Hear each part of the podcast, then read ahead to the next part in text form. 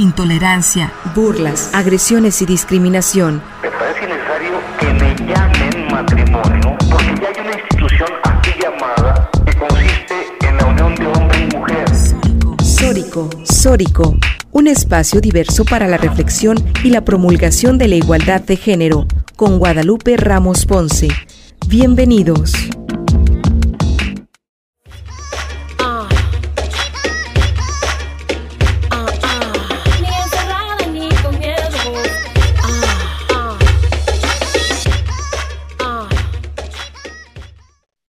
Hola, ¿qué tal? ¿Cómo están? Bienvenidas, bienvenidos a Sóricos sin género de dudas. Agradecemos a quienes nos sintonizan esta tarde a través de Radio Universidad de Guadalajara por la frecuencia del 104.3 de FM en la zona metropolitana, el 107.9 de FM en Ocotlán, en la región Ciénega, el 104.7 de FM en Lagos de Moreno, en la región Altos Norte, y el 105.5 de FM en Ameca, en la región Valles. En este micrófono te saluda con mucho gusto Lupita Ramos y te invitamos a que te quedes con nosotras la siguiente hora para compartir y analizar los temas de género. También te invitamos a seguirnos y a comunicarte a través de nuestras redes sociales, que cuáles son, Lucía, Lucía nuestra, Lucía Castillo, nuestra conductora también del programa y productora del mismo. ¿Cómo estás, Lucía?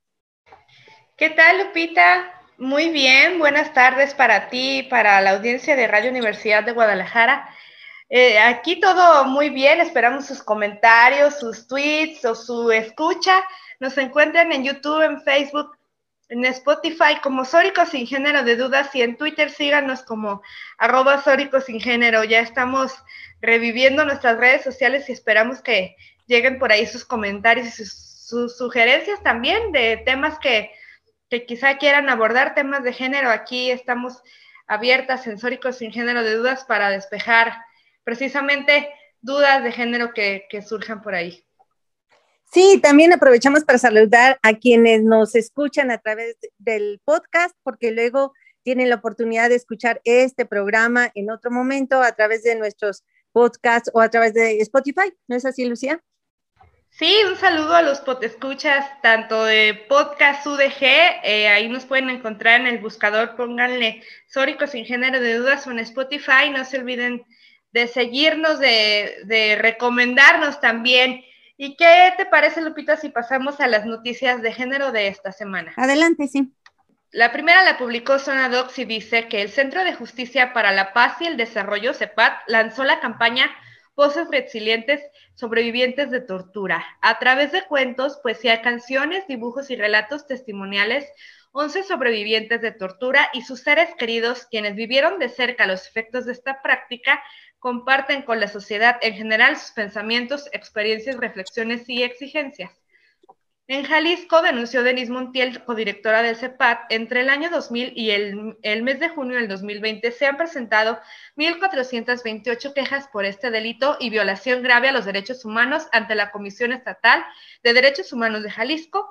Y pues bueno, esta fue la información publicada por Zona Bueno, pues sin duda este tema de la tortura es un tema vigente y pues no es nada eh, menor este, este dato que nos proporciona Sonadox, ¿no? De 1.428 quejas por este delito y que además constituyen violaciones graves a los derechos humanos. Ojalá que las recomendaciones que se emitan de la comisión pues tengan eco y esta práctica sea erradicada de la entidad.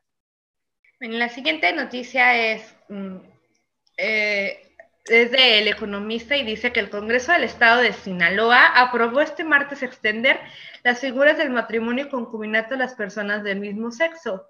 Con el voto unánime de 23 diputadas y diputados, el Congreso local reformó los artículos 40 y 165 del Código Familiar de la entidad federativa. El dictamen aprobado por el Pleno fue turnado al Ejecutivo para que entre en vigor al día siguiente de su publicación en el periódico oficial del Estado de Sinaloa. Bueno, pues eso eh, es una noticia, por supuesto, que nos alegra mucho porque significa que eh, cada vez en más entidades del país estas barreras que existen para eh, que todas y todos tengamos reconocidos los mismos derechos, pues cada vez se van eliminando esas, esos obstáculos y esas barreras, ¿no? Entonces, bueno, es, es, buena noticia esta. Y aprovechamos también para comentarles a nuestra audiencia que vamos a tener cambio de horario, Lucía. A partir de, agosto próximamente vamos a pasar de los sábados que, que, estamos transmitiendo actualmente, sábados de 2 a 3, que es el horario que usted está acostumbrado a escucharnos. Bueno, pues eh, se transmitirá a partir de agosto el programa de Sórico sin género de dudas los domingos en el mismo horario, de 2 a 3, pero va a ser en la hora dominical para que también esté en casita y al pendiente de, de escuchar estos temas de género que, semana a semana traemos para usted. Sí, es, no dejen de escucharnos, e igual de seguirnos en streaming, si no nos pueden escuchar en vivo, ya saben que estamos en la Radio Universidad de Guadalajara en podcast UDG y estamos también en Spotify como Sórico sin género de dudas. Y bueno, ya próximamente el domingo a las 2 de la tarde, ahí estaremos como cada semana deconstruyendo el género.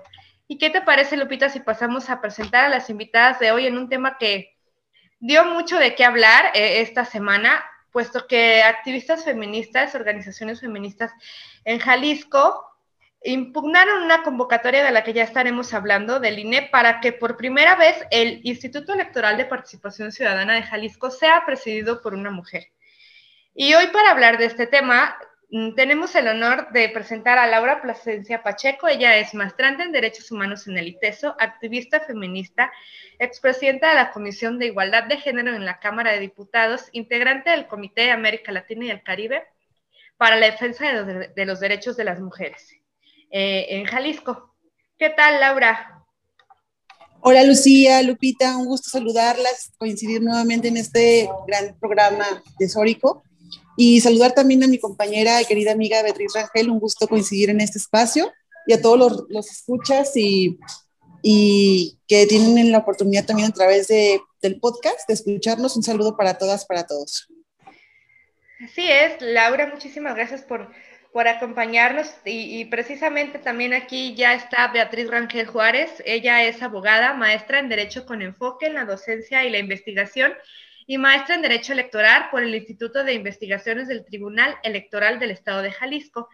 E igualmente cursa actualmente el doctorado en Derecho Electoral. Es consejera electoral del, del Consejo Local Electoral del INE en Jalisco y secretaria general de la Asociación Mexicana de Consejeras y Exconsejeras Estatales Electorales. Beatriz Rangel, bienvenida. ¿Qué tal? Muy buenas tardes. Es un gusto estar nuevamente en este programa eh, que es tan relevante por los temas que aborda en favor de los derechos de las mujeres y de una democracia inclusiva. Eh, me da mucho gusto saludar a Laura Plasencia, muchas gracias a Lupita Ramos por la invitación y yo también invito a quienes escuchan este programa a que sigan eh, las transmisiones ahora los domingos, como se ha anunciado, y también eh, que eh, vayan al podcast para revisitar cada una de sus ediciones. Muchas gracias por la invitación nuevamente. No, al contrario, bienvenidas Laura, Betty, es un gusto estar acá con ustedes. Y bueno, y aprovecho para recordar que justo cuando comenzamos nuestro programa en Guadalajara, el programa de Sórico ya tiene muchos años eh, de transmitirse primero desde Ocotlán, desde la región Ciénega, ya comenzamos con Sórico, después eh, de algunos años eh, comenzamos acá con las transmisiones en vivo desde Guadalajara y la primera, en el primer programa que transmitimos en Guadalajara, que fue para un aniversario del voto femenino en octubre, eh, la primera que estuvo en, el programa fuiste tú, Betty, si recuerdas, entonces casi casi eres nuestra madrina, fíjate. Pues qué gusto, ¿eh? Este, sí, lo recuerdo. Eh, excelente referencia, gracias. Sí, no, pues ya tenemos acá, ya son como 12 años, ¿no? Este, Lucía, ya, ya estoy perdiendo la cuenta de los años, hay que llevar bien nuestras, eh, nuestra memoria histórica del, del programa porque pues ya más de una década así estamos ya con el programa de Sórico y bueno, pues es una alegría y además tratar un tema tan relevante en esta ocasión como es el hecho de que por primera vez el Instituto Electoral y de Participación Ciudadana de Jalisco será presidido por una mujer tras la lucha de activistas feministas en el Estado. Y también me gustaría recuperar también un poco este tema de la sororidad que existe, las alianzas entre mujeres, porque esto fue posible gracias al trabajo colaborativo que se tuvo con abogadas oaxaqueñas, ¿no? Abogadas que forman parte de redes feministas allá en Oaxaca. Eh, la, abogada Norma, eh, bueno, ahorita les digo el nombre completo tanto de Norma como de Aurora. Eh, son dos abogadas que allá en Cladem también, en, con Cladem en Oaxaca hay una alianza también muy, muy especial para llevar a cabo actividades y acciones jurídicas. Fíjate que ellas emprendieron allá en Oaxaca eh, eh, acciones para que por primera vez se reconociera la participación de las mujeres afro, eh, afromexicanas y que fueran incluidas en, las, en estas pasadas elecciones. Desafortunadamente, bueno, pese a, los, a las incidencias políticas y jurídicas que realizaron, en, este momento, en esta ocasión no se cristalizó esa acción. Esperemos que ya para las próximas elecciones exista previamente establecidas las condiciones para que sean incluidas todas las personas, pero especialmente las mujeres afrodescendientes mexicanas y que las podamos ver ahí. Bueno, pues esta alianza con estas brillantes abogadas dio la posibilidad de que eh, acompañaran los casos de Jalisco también a, activistas eh, y entre ellas me encuentro yo que, tuve la posibilidad y, la pues el privilegio de, contar con este apoyo, asesoría jurídica, etcétera, para que pudiéramos impugnar este, esta convocatoria del INE que estaba, que era, que era abierta, ¿no? Y que, pues desde nuestro punto de vista era discriminatoria, ¿sí? Porque eh, si, en la medida que se sigan emitiendo convocatorias así amplias, abiertas, en donde mujeres y hombres estén en igualdad de circunstancias de participar, pues las mujeres van a seguir quedando excluidas de esos procedimientos, ¿no? Entonces, ahora por primera vez eh, existe esta posibilidad, tras esta resolución que ustedes ya nos platicarán, eh, Betty y, Laura, eh, en qué consiste, cuáles son los alcances de esta resolución y por qué, por qué constituye algo histórico para Jalisco.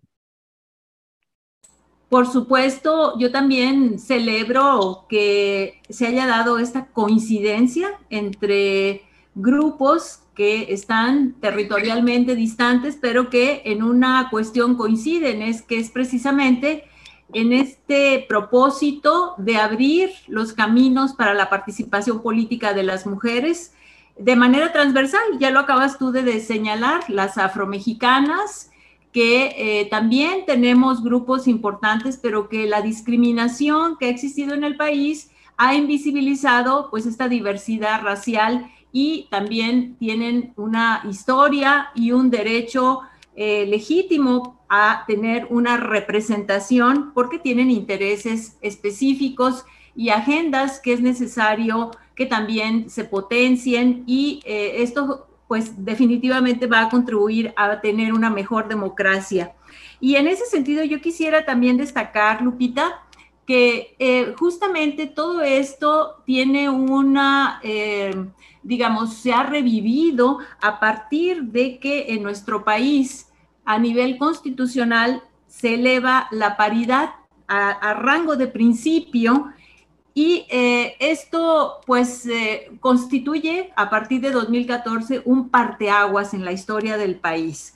Eh, hasta antes de este año, los derechos de las mujeres en materia de representación política estaban condicionados a un, digamos, a cuotas, cuotas de género, así se les llamaba, y después de esto, pues ha venido en cascada una eh, creciente exigencia de resolver algo que estaba pendiente en nuestra sociedad, resarcir una deuda histórica que eh, existía en contra de las mujeres y eh, que ahora pues poco a poco se empieza a cerrar esa brecha. Sin embargo, pues todavía queda mucho por hacer. Esto es así por los casos que vimos en esta pasada elección en materia de violencia política contra las candidatas, contra aspirantes, y eh, pues es una cuestión que está ahí, pero que nos da eh, enormes expectativas el tener ahora ya este principio reconocido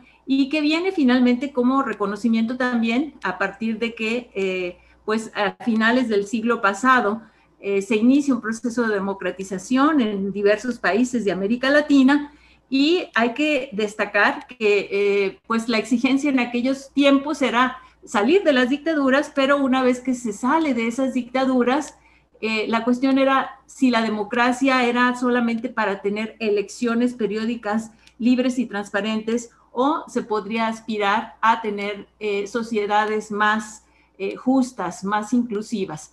Y ese es parte de todo este movimiento que hoy se, se, denomina el, el, el, rescate o este, la, perspectiva de los derechos humanos.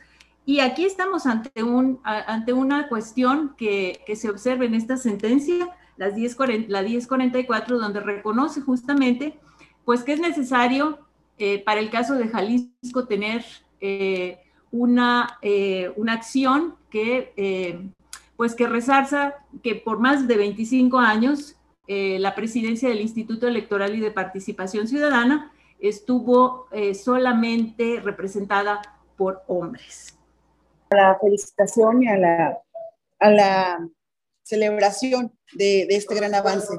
Y principalmente felicitarte, querida Lupita Ramos, eh, también a las compañeras Diana Redondo, Alicia Vázquez, Linda Dávila, Eva, Eva, Eva Avilés, y a las compañeras de Oaxaca, Norma Iris Santiago y Aurora Sánchez, por este gran avance histórico que sin duda sentó un precedente importante en la garantía de la participación eh, política de las mujeres y principalmente para ocupar el principal espacio de un órgano electoral como lo es el IEPC en Jalisco. Es un avance importante, ya que el tribunal con esta sentencia, como bien lo comentaba Betty, da un, avance importante en cumplimiento de la paridad, porque la paridad no solamente debe garantizar una integración en los órganos de gobierno en los órganos de las diferentes instancias o, órdenes de gobierno, sino también debe garantizar que el espacio principal o de presidencia, los cargos directivos más altos,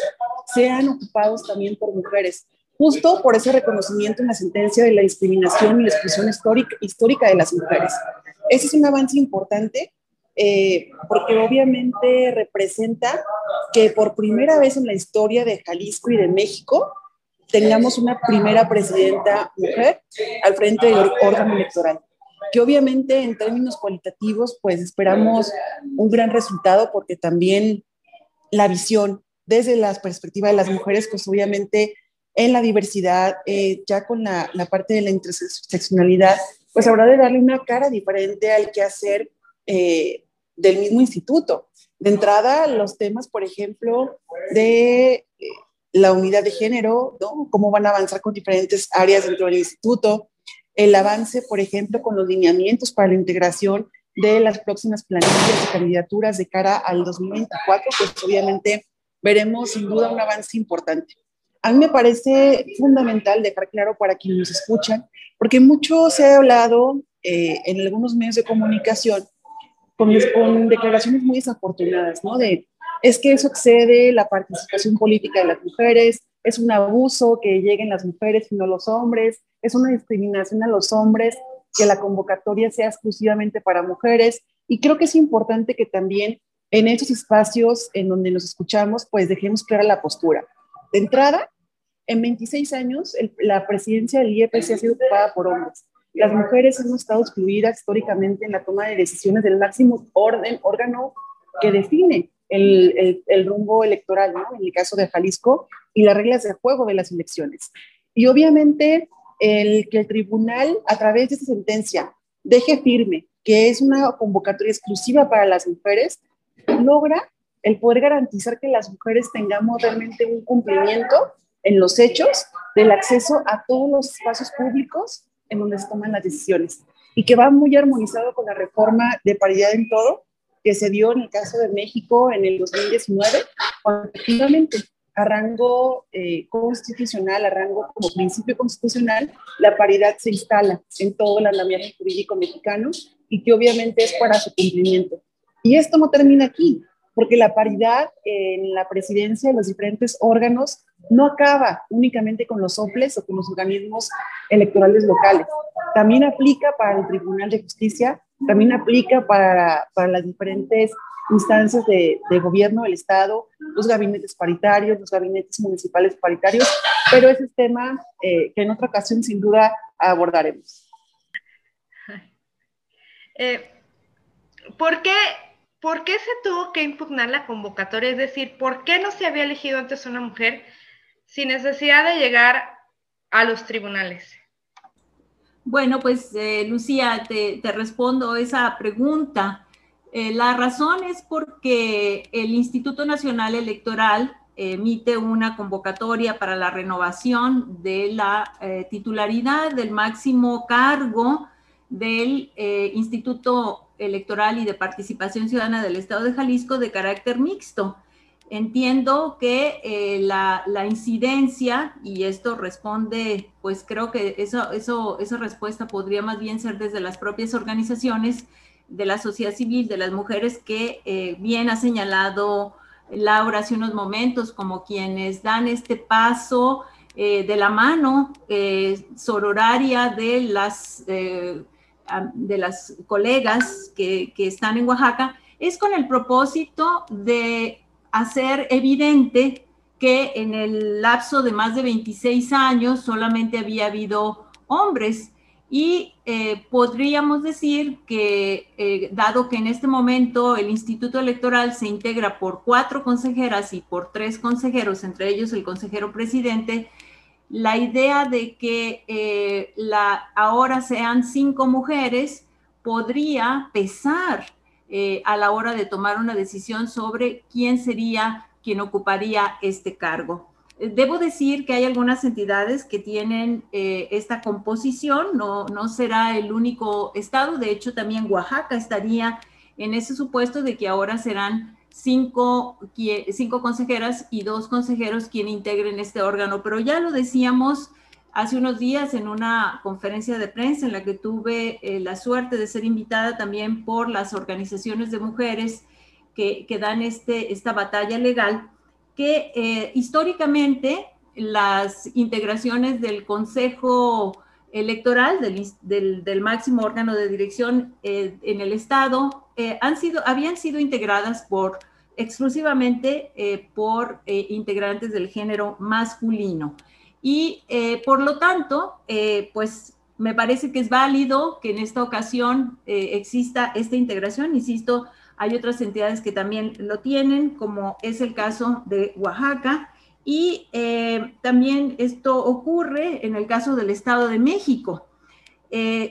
y bueno, quisiera decir también que la paridad ha traído la posibilidad de que existan, de hecho, en este momento en el país existen eh, en los órganos electorales 15 presidentas y 17 presidentes. Creo que esto eh, va a equilibrar ahora sí para alcanzar la, paridad total entre, eh, de manera horizontal, digamos, a lo largo de las entidades de la República. por ejemplo, hay presidentas en Baja California Sur, Campeche, Chihuahua, Coahuila, Colima, Hidalgo, Estado de México, Morelos, Quintana Roo, San Luis Potosí, Sinaloa, Sonora, Tabasco, Tlaxcala y Yucatán. Eh, en ese sentido, bueno, pues eh, precisamente este es parte de lo que ha sido el avance de este principio de paridad que está ahora a nivel constitucional y ya mencionaba también Laura como en otras entidades, en, otros eh, ámbitos del poder, tanto del poder judicial como de los ejecutivos, pues también esto eh, hace necesario que eh, empiece a permear en las universidades, por ejemplo, en las, eh, yo diría también debería de haber más notarias, yo que soy abogada, creo que también ahí hay una brecha grande, pero esto será materia de otra, de otra, de otro programa quizás. Creo que en este momento lo importante es, ya me gustaría informar a la ciudadanía y a las mujeres también que aspiren es que en este caso hay una distinción a partir de 2014 que este órgano, los integrantes de los órganos electorales, antes los designaban los congresos locales, ahora los, va, los designa el Instituto Nacional Electoral, el Consejo General, y que este proceso de selección eh, también tendrá algunas etapas. La etapa de registro, un examen de conocimientos, se realizará un ensayo presencial eh, y una valoración curricular y al final una entrevista. Eh, me, parecía, me parece que esto es importante tenerlo y también eh, pues que los requisitos para participar eh, son pues tener la ciudadanía mexicana, estar en el registro federal de electores, tener más de 30 años o 30 años cumplidos, tener un título profesional con más de 5 años de antigüedad de nivel licenciatura, gozar de buena reputación, tener residencia efectiva en la entidad eh, de 5 años anteriores a la designación, no haber sido candidata eh, a, ningún cargo de elección en los últimos cuatro años, ni de dirección, haber desempeñado algún cargo de dirección en los últimos cuatro años en algún partido político, eh, no estar inhabilitado para ejercer cargos públicos, haber estado, no ser titular de alguna dependencia o secretaría, no ser consejera, no haber sido consejera o consejero electoral,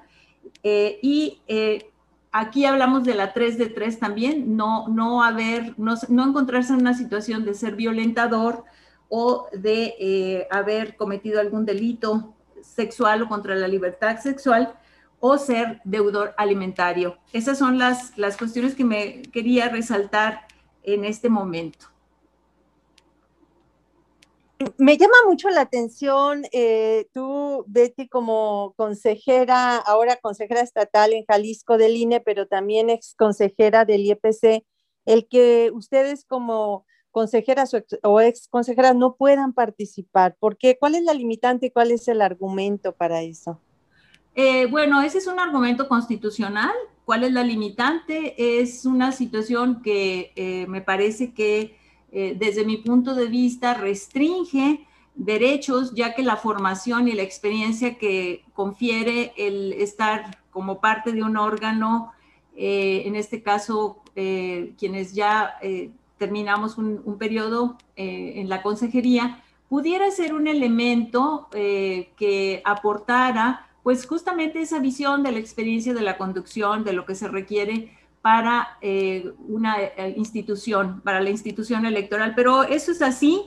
Y ahora lo importante es que, eh, pues, aprovecharía, Lupita, para decir que, que, yo quiero invitar a todas las quienes reúnan estos requisitos que acabo de mencionar, pues a que, a que se animen, que participen, porque pues esta es una oportunidad muy, muy, muy importante y, y, dado que es para esta única ocasión, pues tendrá, eh, habría que aprovecharla. Sí, por supuesto. Bueno, es momento de ir a nuestro primer corte de estación, Lucía. Sí, así es, Lupita. Vamos a un corte y regresamos. La aceptación personal como pieza fundamental para la felicidad. Sórico, sórico, sórico, sórico. El poder sexual se refleja en la apertura mental. El poder sexual se refleja en la Sórico.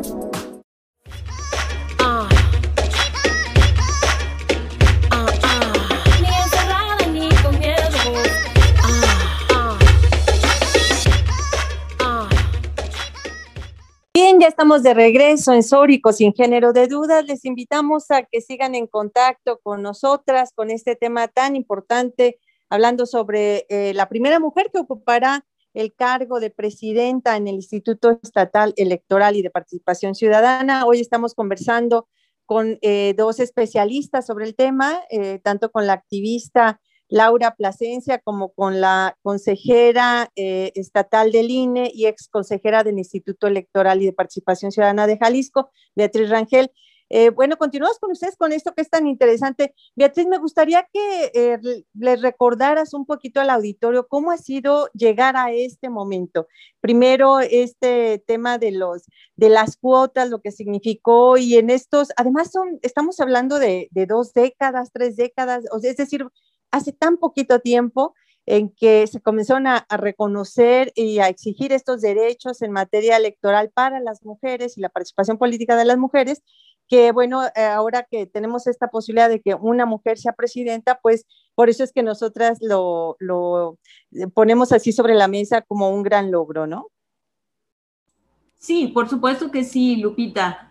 Eh, efectivamente, las cuotas de género se formalizan en el país a partir del año 2002, es decir, estamos hablando que la batalla por los derechos a la representación política que dieron nuestras digamos, ancestras, digamos, Hermila Galindo, estas mujeres que, que estuvieron luchando en Yucatán, Elvia Carrillo Puerto y muchas otras mujeres que visualizaron la importancia de que las mujeres estuvieran en los espacios de toma de decisión, pues fue una larga batalla que se concretó en 1953, hace más de 67, más o menos, digamos, estamos hablando de 67, 68 años.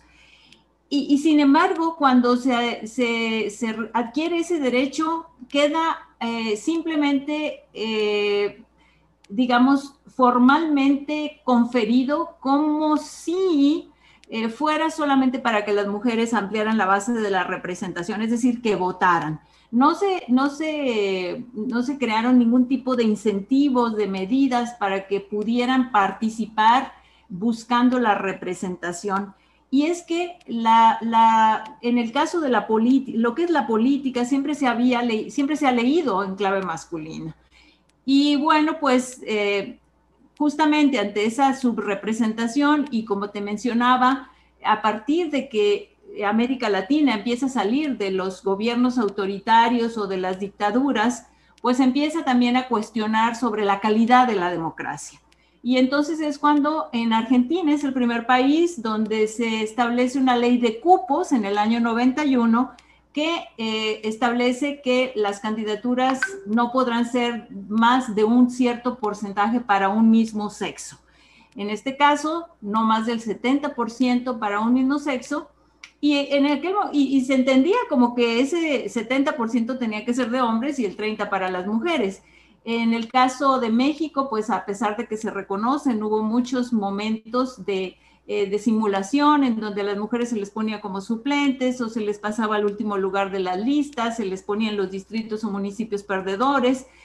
Y eh, a partir eh, de, seguir peleando ahora desde organizaciones de la sociedad civil, como Mujeres en Plural, como las que ahora tiene Jalisco, que son G10, CLADEM, y muchas otras organizaciones, bueno, es que también se, se, percibe cómo es necesario asegurar que estos derechos se operacionalicen a través de lineamientos, que se creen bloques de competitividad. Ha sido una larga batalla y es muy importante que hoy haya una figura eh, femenina también en la presidencia del Instituto Electoral, si bien esto eh, responde ya a una tendencia, porque como podemos ver, pues ya la mitad prácticamente de las entidades federativas tiene presidentas en los organismos electorales.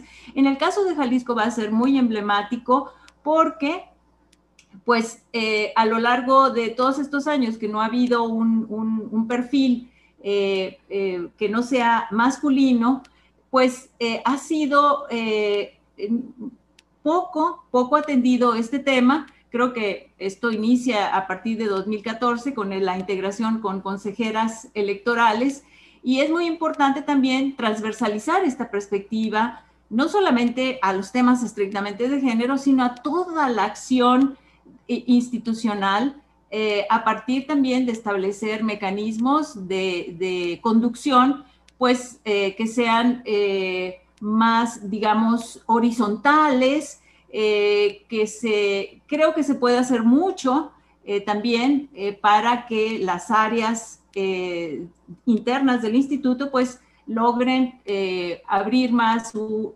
transversalizar esta perspectiva y darle mayor contenido en materia de derechos humanos a la labor institucional. Entonces yo creo que es un ganar-ganar. gana la sociedad, ganan las organizaciones de eh, mujeres, las causas de las mujeres, y eh, tendremos, tengo esta, digamos, este, esta, este optimismo eh, de que será un, un avance para el desarrollo político de la entidad. Sin duda, sin duda, sí será. Y bueno, contigo, Laura, con tu experiencia también como activista, además llegaste a la Cámara de Diputados, fuiste diputada federal, estuviste además a cargo de una de las comisiones más importantes de, del Congreso, ¿no? Esta eh, Comisión de Igualdad.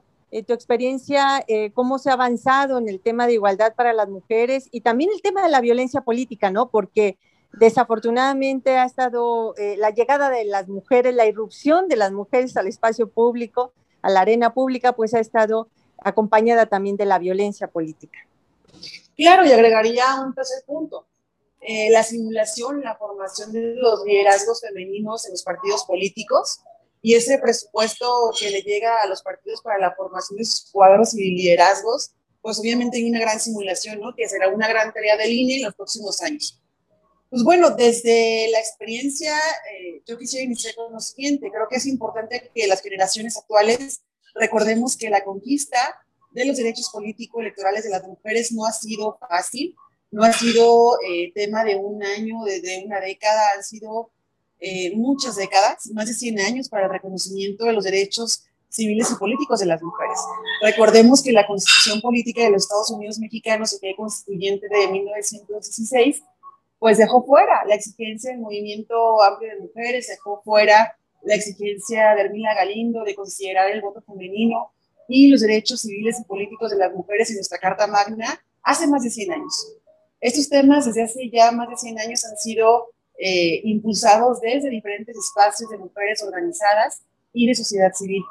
Obviamente, a partir de los 70, de los 50, que se aprueba el voto femenino, y se concede a las mujeres, o se nos concede a las mujeres en los derechos civiles y políticos, pues viene pues ya un avance importante en la consolidación de la democracia. Porque no podemos llamar democracia a un esquema de participación en donde las mujeres no formamos parte, no estamos dentro en la toma de decisiones y tampoco participamos en igualdad de condiciones. Creo que son como las principales reflexiones. Y en ese sentido, pues no hace no mucho. A ver, la reforma en paridad no tiene mucho, tiene escasos ocho años en donde en el 2014, también a golpe de sentencias, también de la sociedad civil organizada, también donde se quedó en evidencia eh, la simulación de las candidaturas en los votos femeninas, ¿no? con aquel denominado eh, caso de las Juanitas, pues derivó en esa sentencia, en la 1224.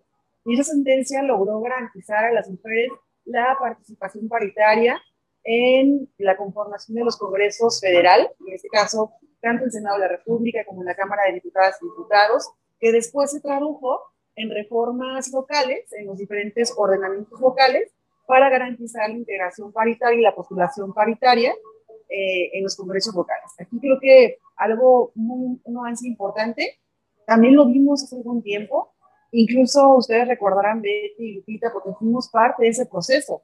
En el 2017 pues con el impulso en Jalisco para la reforma paritaria, para poder garantizar que también la paridad llegara en un esquema eh, no solamente vertical, sino también horizontal y garantizar que la postulación de las candidatas a presidentas municipales, el 50% fueran para mujeres y luego también las síndicas, la integración de las planillas, y han sido avances que evidentemente han sido desde sociedad civil. Hace dos años, en el 2019, salió una reforma de las reformas más importantes para la vida política y para la democracia en México, que fue la, de, la, paridad, la reforma de paridad en todo. Una reforma que garantiza que las mujeres tengamos igualdad en el, en el ejercicio de nuestros derechos civiles y políticos, pero principalmente los político-electorales. Y en ese sentido, esta reforma tan importante garantiza la integración paritaria en todos los órdenes de gobierno, es decir, gobierno federal, gobierno estatal, gobiernos municipales, y también la integración de los diferentes organismos autónomos. Por ejemplo, las comisiones de derechos humanos, los tribunales de justicia, todos los diferentes organismos públicos descentralizados que tienen que garantizar esta integración paritaria y es lo que viene. Eh, en el caso de Jalisco tenemos ese gran pendiente. Esta legislatura lamentablemente se va sin haber legislado la paridad en todo en los ordenamientos locales, aunque eso no significa que los siguientes procedimientos no habremos de llevarlos a tribunales también, obviamente el fallo habrá de ser positivo porque es un mandato constitucional, nadie puede hacer caso omiso de esta reforma constitucional del 2019. Y justo un año después, en el 2020, pues tuvimos una reforma muy importante, de gran alcance para poder prevenir, atender, sancionar y erradicar la violencia política en contra de las mujeres, que obviamente no se limita solo a las candidatas en un contexto político electoral en México en donde la violencia política se hizo sentir y la vivimos en este pasado proceso electoral. Con formas de exclusión, con formas eh, de amenazas, con formas de asesinatos, no solamente en Jalisco, sino también a nivel nacional.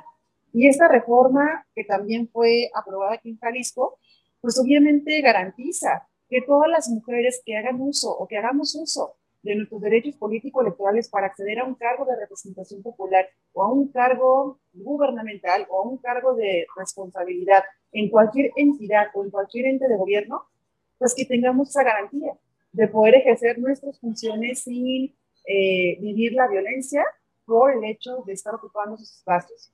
Me, me corresponde también eh, a, tu, a tu invitación, eh, Lucía, a señalar bueno, yo quisiera recordar nuevamente que esta, esta medida no resulta discriminatoria eh, porque eh, reduce, reduce la brecha de desigualdad histórica y estructural. Me parece que esto es muy importante que se tiene que tener en cuanto a lo que significa la posibilidad de que ahora eh, intervenga como presidenta una, una mujer en este alto cargo de dirección del organismo electoral. Eh, y creo que le da esta medida la oportunidad de seguir impulsando una transformación que favorezca la consolidación de la democracia con perspectiva de género, incluyente, intercultural y representativa de los distintos grupos que integran la sociedad. Desde luego que, eh, como menciona Laura, se requiere quien reúna las, eh, los requisitos que establece la propia convocatoria, es decir, conocimientos técnicos en la materia, eh, electoral, pero también conocimientos en otras ramas como el manejo presupuestal, eh, el conocimiento de eh, cuestiones de estadística, matemáticas, todo eso viene considerado en el, en el, en el examen de conocimientos, que por cierto hay que decir, lo hace el Ceneval. Y también hay que pasar por un tamiz, por un filtro de elaboración de un ensayo. El ensayo eh, se hace eh, bajo el esquema de que se da un tiempo, un tiempo de tres horas para, para realizarlo y en el momento en el que se presentan los eh, que van a, realizarlo, en ese momento se les da el tema a desarrollar. este, este ensayo evalúa la habilidad que se posee para definir, situar y delimitar un problema del ámbito electoral y a partir de esta delimitación y contextualización, identificar a los actores relevantes, los posibles escenarios, analizar los riesgos, riesgos y oportunidades para desarrollar propuestas operativas a efecto de gestionar o resolver problemas identificados. Creo que esto es importante también mencionarlo porque quien resulte eh, seleccionada, eh, pues seguramente será quien eh, tendrá todos los elementos y las capacidades para llevar a cabo la función desde la perspectiva no solo de la experiencia, sino también de la preparación. Y, por supuesto, creo que el papel de las organizaciones de la sociedad civil, aquí se ha dicho, será también hacer ese acompañamiento y vigilancia para que eh, la, aplicación de todos estos conocimientos y eh, experiencia sea precisamente bajo esquemas que garanticen el, que los, uh, las decisiones que se adopten pues sean siempre en función de eh, asegurar la participación de la ciudadanía y además que, se, eh, eh, ésta puede ejercer sus derechos políticos y electorales a plenitud. Yo quisiera destacar, entre otras cosas, eh, que también dentro de las instituciones, en este caso el Instituto Nacional Electoral, pues existe una incidencia o un activismo, podríamos decirlo así, institucional, pero también existe un activismo judicial que habría que reconocer. Creo que la sentencia es una sentencia eh, con eh, una perspectiva de progresividad muy importante eh, y en ese sentido, pues creo que habría que hacer un reconocimiento también a quienes desde estas instituciones están impulsando también eh, estas agendas, ¿no? Por ejemplo, en el caso del INE, para esta elección que acaba de pasar, pues se aprobaron eh, eh, lineamientos, por ejemplo, el de que fueran postuladas la mitad de las 15 gobernaturas por mujeres y también que hubiera representación para la discapacidad, migrantes, transexuales o de la comunidad LGBTIQ. y en ese sentido, pues, Creo que eh, aquí se ha dicho que hay mucho por hacer y eh, tenemos que tomar en cuenta que también están estas instituciones que están eh, generando condiciones para poder avanzar. Pero, por supuesto, yo no, no, no desdeñaría porque creo que desde el motor está desde la sociedad civil y la batalla está justamente en incrementar cada vez más esta participación esta participación de la ciudadanía, de las mujeres, para poder eh, lograr superar todas estas brechas de las que hemos hablado, que son brechas históricas de discriminación y de subrepresentación. Bueno, y retomando justo este, eh, pues este recurso, eh, ha sido necesario, Laura, que las mujeres tengamos que judicializar nuestros derechos. Tú lo decías hace un momentito, ha sido a golpe de sentencia, ¿no? Ha sido necesario ir a los tribunales. De hecho, acá en Jalisco no es, la, no es el primero en este proceso electoral. Este año, además, tuvimos otra victoria importante, que fue el que se reconociera a un medio de comunicación como agresor, como violentador de mujeres. De, hecho, incluso al director de este periódico, que es La Voz del Sur de Jalisco, se le incluyó en este listado de agresores a nivel nacional justo por incluir en su portada al inicio del proceso electoral una imagen, una fotografía de mujeres eh, peleándose, ¿no? Y el, el, título era Mujeres disputarán la alcaldía de, Zapotlán el Grande, una cosa así, pero la imagen era eh, mujeres desgreñándose, ¿no? Entonces era pues generar estos estereotipos acerca de las mujeres, de cómo participan en la política, ¿no? Entonces, eh, bueno, finalmente en este caso también interpusimos un, recurso, lo ganamos, logramos que los tribunales pues atendieran eh, lo que nosotras consideramos que era violencia política, así se consideró, se le sancionó a este medio de comunicación y finalmente eh, pues tuvo que retirar esa, esa imagen y, es, y tuvo que disculparse, ¿no? Además de sanciones ahí que le impusieron. Esta y otras más ha sido necesario, pues eso, que acudamos a los, a los tribunales y que logremos a partir de sentencias y, de judicializar nuestros derechos, el que se reconozcan. Esto en algún momento llega a ser eh, tortuoso, cansado, eh, Laura, el que tengamos que judicializar casi todo para, para lograr que se reconozcan derechos, ¿no?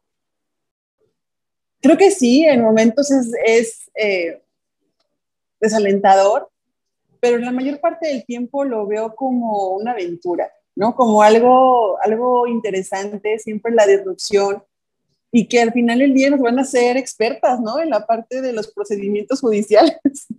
Yo estaba recordando hace un momento que, que, que haces uso de la palabra, Lupita, cuando el tema del mecanismo de las mujeres, ¿no? El mecanismo de adelanto para las mujeres en Jalisco, pues también fue a base de, incidencia en diferentes áreas jurídicas.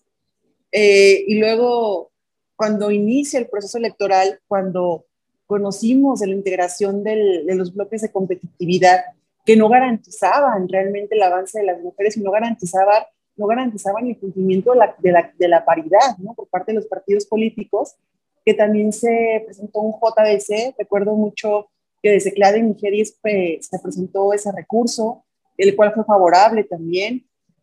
Y luego, ya en campaña, lo previo a que iniciaran las campañas, iniciando el año, pues con este procedimiento especial un senador en contra de la voz del sur de Jalisco, como bien lo, cuentas, pues también ha sido, ha sido el primero, ¿no? Tengo, tengo un dato en Jalisco, no sé si el primero a nivel nacional, pero el primero en Jalisco que se estrenó con esta reforma de la de, de violencia en contra de la violencia política en contra de las mujeres. Y creo que eso al final del día va, va marcando camino y va marcando criterios. Es lamentable que la autoridad eh, en funciones, ya sea en el poder ejecutivo, en el poder legislativo, en el judicial o incluso en el electoral, no tenga las expertise técnica ni la expertise eh, necesaria en un marco jurídico nacional e internacional, principalmente de derechos humanos, y que tengamos que recurrir a los diferentes mecanismos, vía amparo, vía JDC, vía eh, el PES, para poder pues, judicializar ¿no? el cumplimiento, la garantía de nuestros derechos. Yo la realidad es que sí en ocasiones es desalentador, sí en ocasiones es muy cansado, pero también es muy reconfortante y es muy gratificante cuando la, la justicia o la, el fallo de un tribunal pues reafirma ¿no? lo que se pedía y la, y la razón por parte de sociedad civil. Creo que al final del día lo que nos toca es seguir avanzando, lo que nos toca es seguir haciendo nuestra parte, lo que nos toca es seguir exigiendo mejores funcionarios, funcionarios con perfiles adecuados, eh, funcionarios que independientemente de que sean hombres o sean mujeres, conozcan la parte de derechos humanos, conozcan el marco constitucional, conozcan el marco convencional, conozcan cuáles son sus obligaciones, porque para eso les pagamos eh, las ciudadanas y los ciudadanos en México, ¿no? Qué importante todo esto que nos eh, han compartido la consejera estatal del INE, Beatriz Rangel, y es consejera del Instituto Electoral y de Participación Ciudadana de Jalisco, y también Laura Plasencia, activista, feminista, y, bueno, también con una trayectoria política importante. Un comentario final eh, para, para nuestra audiencia, Laura, Betty. Claro, invitarlas a todas las que quieran participar. Creo que es importante que en la convocatoria eh, muchos participen, desearles el mayor de los éxitos y a la nueva presidenta que será electa en unos meses, pues enhorabuena y que cuente con nosotras desde el primer momento, el primer minuto, para poder eh, caminar y para poder construir ¿no? lo que tengamos que, que hacer de cara pues, a todos los, los, trabajos que tiene, que tiene el IEPC y principalmente en el trayecto para la próxima, la próxima elección. Creo que eso es lo, lo, fundamental. A quienes nos escuchan a través del podcast o, el, o del programa de radio, pues agradecerles el tiempo, agradecerles el interés por esta agenda, por este tema y también invitarlas, invitarlos a darle seguimiento a la convocatoria, a darle seguimiento a los resultados y a darle seguimiento al trabajo que habrá de ser la próxima presidenta del IEPS en Jalisco. Gracias Lupita, gracias Lucía por la invitación, un placer como siempre eh, estar con ustedes, al menos de vía virtual, hasta que volvamos a la, a la normalidad en unos años, esperemos, y pues compartir este espacio con mi querida amiga, eh, aliada y maestra Betty Rangel. Pues un gusto, como siempre. Saludos para todas. Muchísimas gracias, Laura. Betty, adelante. Sí, Lupita, eh, Lucía, eh, Laura, bueno, pues yo también me siento privilegiada de haber estado en este momento, en este recinto donde se ha generado este ambiente sororario para abordar esta histórica sentencia. Y lo que yo quisiera decirle al público, a las mujeres en particular, que es para quienes va dirigida la oportunidad de participar en esta ocasión de manera exclusiva por la presidencia del Instituto Electoral y de Participación Ciudadana, pues es que se, se, se animen que, se, eh, que en la página, que ahí aparecerá, en la página electrónica del Instituto Nacional Electoral, esta convocatoria para que eh, directamente puedan conocer cuáles son los términos, los requisitos, los tiempos, eh, las etapas que se estarían desahogando y que, bueno, pues al hacerlo, tengan la, convicción de que están también eh, contribuyendo con la democracia paritaria de este país y con su avance. En ese sentido, pues a todas ellas, las que se decidan, que espero que sean muchas, desde ahora, eh, eh, pues yo, yo, yo, deseo lo mejor que este, este, esta participación pues sea de crecimiento, de experiencia, de recorrer el camino y que quien quede, pues eh, también tendrá eh, todo el reconocimiento, el reconocimiento eh, de las mujeres de, este, de la entidad y también de todos los sectores eh, eh, en general, ¿no? Entonces, me parece que, pues que estamos en un momento muy importante y por último quisiera hacer este reconocimiento a quienes dieron este paso nuevamente, entre ellas estás tú, Lupita, con esta incidencia, porque pues justamente son las que detonan esto que estamos ahora deliberando en, en este programa magnífico y pues eh, no me queda más que agradecer, agradecer y despedirme eh, con muy buenos augurios y, eh, agradecer, agradecer a, ti, Lupita, Laura, qué gusto coincidir, Lucía, encantada. Y bueno, pues este, seguimos, seguimos en, en este transcurso de la actividad eh, trabajando por estas causas eh, de manera muy comprometida. Muchísimas gracias. No, al contrario, muchísimas gracias a ti, Betty. Eh, gracias, gracias por toda tu lucha y por todo lo que has hecho por las mujeres en Jalisco. Muchísimas gracias, igual a ti, Laura. Y bueno, pues nosotras, Lucía, tenemos una cita la próxima semana. Nos escuchamos la próxima semana aquí en Sórico sin géneros de dudas. Hasta entonces intolerancia, burlas, agresiones y discriminación. Me parece necesario que me llamen matrimonio, porque ya hay una institución así llamada que consiste en la unión de hombre y mujer. Sórico, Sórico, un espacio diverso para la reflexión y la promulgación de la igualdad de género, con Guadalupe Ramos Ponce. Gracias por acompañarnos.